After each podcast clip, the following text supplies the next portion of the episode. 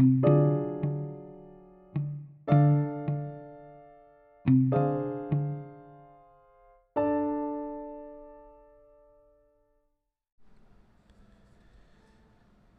vu.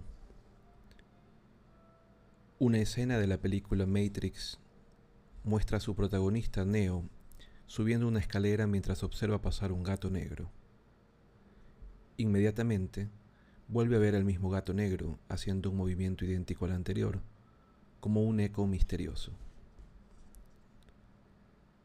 Todos alguna vez tuvimos esa extraña sensación de que lo que estaba sucediendo era algo que ya habíamos vivido. Entonces, confundidos, nos preguntamos, ¿estoy viviendo una escena repetida?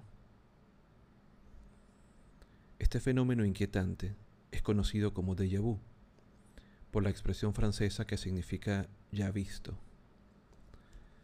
Se trata de experimentar que algo que estamos percibiendo en ese momento ya ha sucedido, aunque estemos seguros de que esto no es posible. Por ejemplo, nos juntamos en un bar con unos amigos a festejar un cumpleaños y de pronto, en un momento de la noche, nos parece que ya estuvimos en esa reunión, que ya vivimos esa experiencia. Si bien el fenómeno ha sido estudiado por científicos durante mucho tiempo, se le otorgan diferentes explicaciones.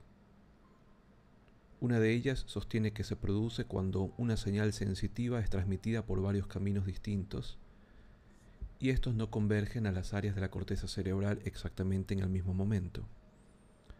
Así, el cerebro se confunde y procesa la experiencia como si fueran dos situaciones distintas, y por esta razón creemos que ya la hemos experimentado. Otra teoría postula que el déjà vu es parte de un proceso de memoria, específicamente aquella involucrada en el reconocimiento de información experimentada previamente. Según esta explicación, se activa un proceso de reconocimiento basado en la familiaridad que se pone en marcha, por ejemplo, cuando vemos a una persona en la calle que creemos conocer, pero no podemos darnos cuenta de dónde. Se cree también que esta sensación de haber vivido algo suele suceder cuando estamos cansados o estresados. Como puede verse, la presentación clínica del déjà vu es muy diversa. En un trabajo científico publicado en la prestigiosa revista Cortex, un grupo de científicos de la República Checa y del Reino Unido parece haber encontrado la conexión entre el fenómeno del déjà vu y ciertas estructuras del cerebro humano.